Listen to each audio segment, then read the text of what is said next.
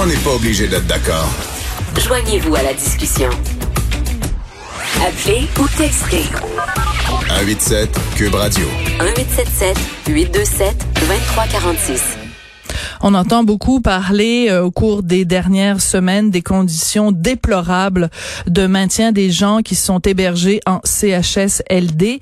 Et euh, en fin de semaine, euh, quelqu'un de ma famille m'a fait parvenir un courriel d'une d'une femme qui s'appelle Marie-Ève Schedler-Gay, qui déplorait les conditions de maintien de son père en CHSLD. Alors j'ai contacté Marie-Ève, je lui ai demandé si elle acceptait de venir nous parler aujourd'hui à Cube Radio pour nous raconter son histoire personnelle. Elle est au bout de la ligne.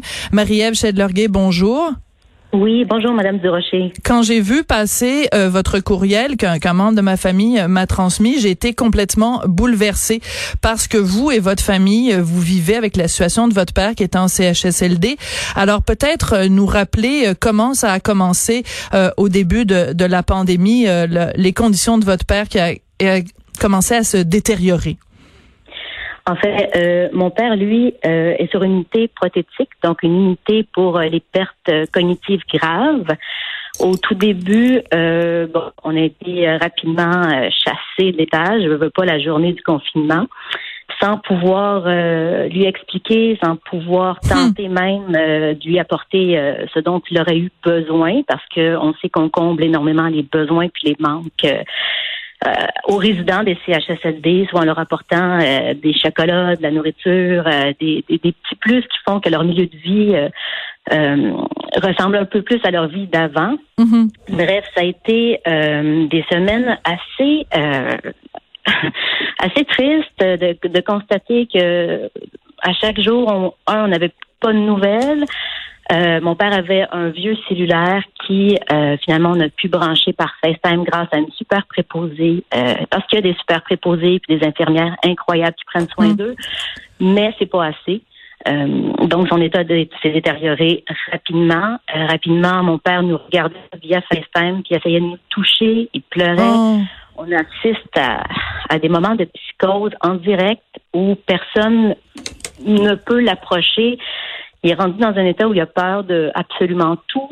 Euh, tout ce qu'il aurait besoin, c'est sa famille, c'est ce qu'on se rend compte. Euh, on se rend compte aussi qu'il euh, refuse des soins et les gens n'ont pas le temps non plus de, revenir trois et quatre fois puis d'insister. Alors on le laisse dans des conditions euh, assez épouvantables. Il faut que vous nous racontiez aussi à un moment donné, euh, on a euh, demandé à votre mère de se rendre en urgence au CHSLD où il est hébergé. Racontez-nous, Marie-Ève, je sais que c'est pas facile, mais racontez-nous dans quel état votre mère a trouvé son mari. En fait, euh, bon, tout d'abord, les chambres sont maintenant fermées sous clé avec des grillages par-dessus les portes pour, euh, pour être certain que personne ne puisse errer dans le corridor, alors qu'il n'y a pas de cas COVID hein, sur cet étage-là du tout. On a enfermé les gens euh, dans leur chambre, donc depuis déjà deux semaines.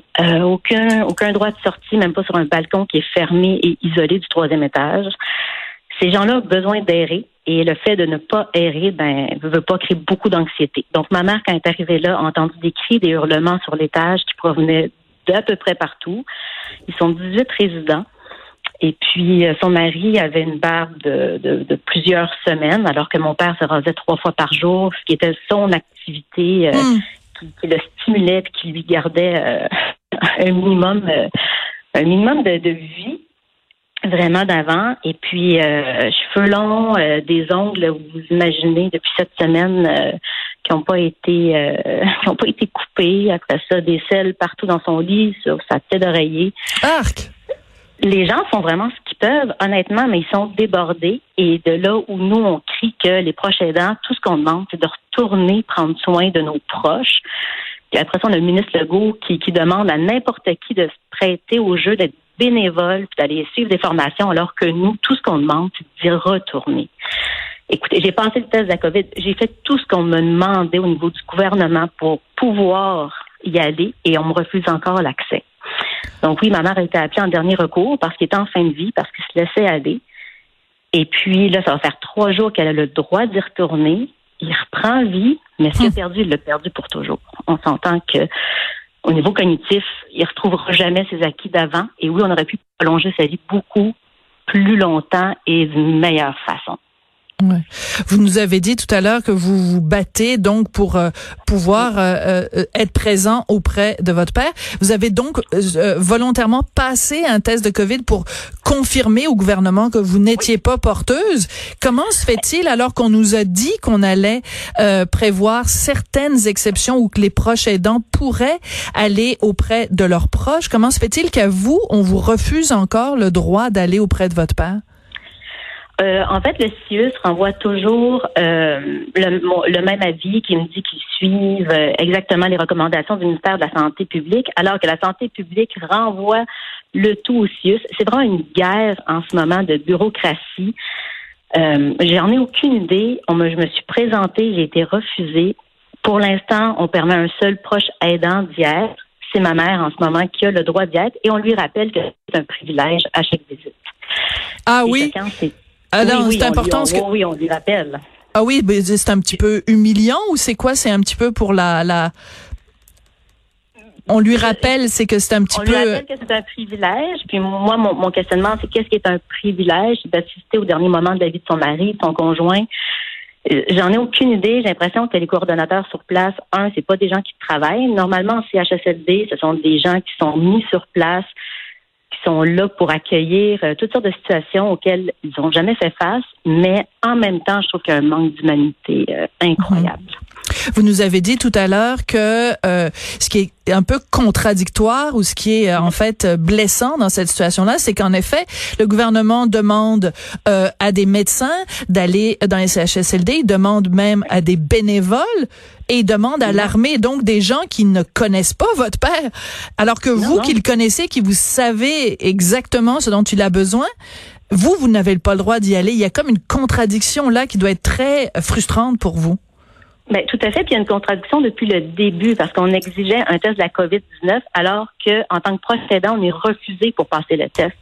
Bon, la, seule, la seule façon pour laquelle j'ai réussi à le passer, c'est que je travaillais pour un service euh, de première ligne. Mhm. Donc, j'ai eu le droit d'aller passer le test, mais pour tous les autres proches aidants, c'est impossible d'aller se faire dépister euh, si facilement.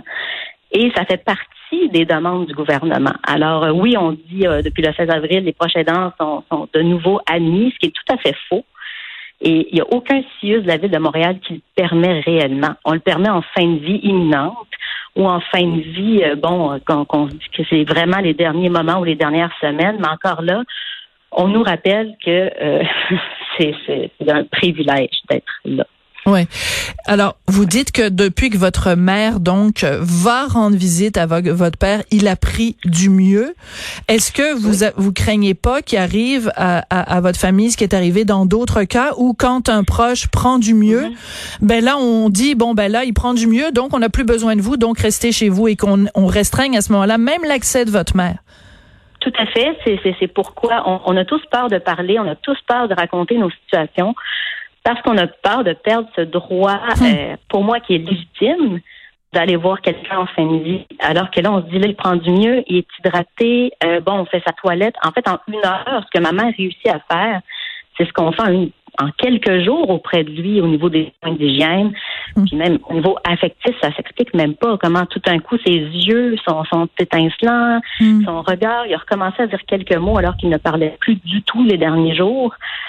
Euh, oui, on a peur de perdre encore une fois le privilège d'aller voir euh, mon de ma mère, évidemment, mais puis tout le monde a peur de parler, en fait. On se rend compte que quand on pose des questions dans le CHSLD, personne ne nous répond. C'est la loi d'Omerta continue d'exister. Mais non, la, la ministre McCann l'a dit l'autre jour que c'était fini l'Omerta. Non, malheureusement, non. On considère que quand on parle aux préposés, tout le monde nous dit qu'ils n'ont pas le droit de nous répondre, de, de, de, se référer au CIUS, qu'on pose des, des, des, questions sur est-ce qu'il y a des nouveaux cas de COVID, est-ce que on n'a aucune idée de ce qui se passe à l'intérieur des murs? On regarde vraiment éloigné de la réalité du plancher. Et oui, la loi d'Omerta continue, j'en suis certaine. Je vous remercie d'avoir pris le temps de nous parler. La seule chose que je peux vous offrir de notre part, c'est évidemment toute notre bienveillance et de vous souhaiter le plus de, courage possible dans ces moments euh, difficiles. Mais je vous remercie, vous, de l'avoir brisé, euh, l'omerta, et d'avoir pris euh, la parole. c'est important. Puis écoutez, Je, je vous mentionniez tout à l'heure là que quand votre mère et quand vous vous alliez voir votre père, vous lui apportiez des petites douceurs comme du chocolat. Ben euh, on comprend euh, l'importance de tous ces petits gestes là, surtout quand on est euh, dans les derniers milles. Merci beaucoup, oui, Marie-Ève. Merci à vous. Merci beaucoup. Et bon courage et salutations à votre mère et votre papa qui est en CHSLD. C'est gentil. Marie-Ève Schedler-Gay, donc, dont le père est en CHSLD. Puis je veux juste partager avec vous le dernier mot du courriel qu'elle avait fait parvenir euh, à des gens euh, de, de ma famille qui la, qui la connaissent bien. Elle a dit, écoutez, nous n'accepterions jamais comme société de traiter un animal ainsi. C'est vraiment comme ça, le Québec, en 2020. Sophie Durocher. On n'est pas obligé d'être d'accord.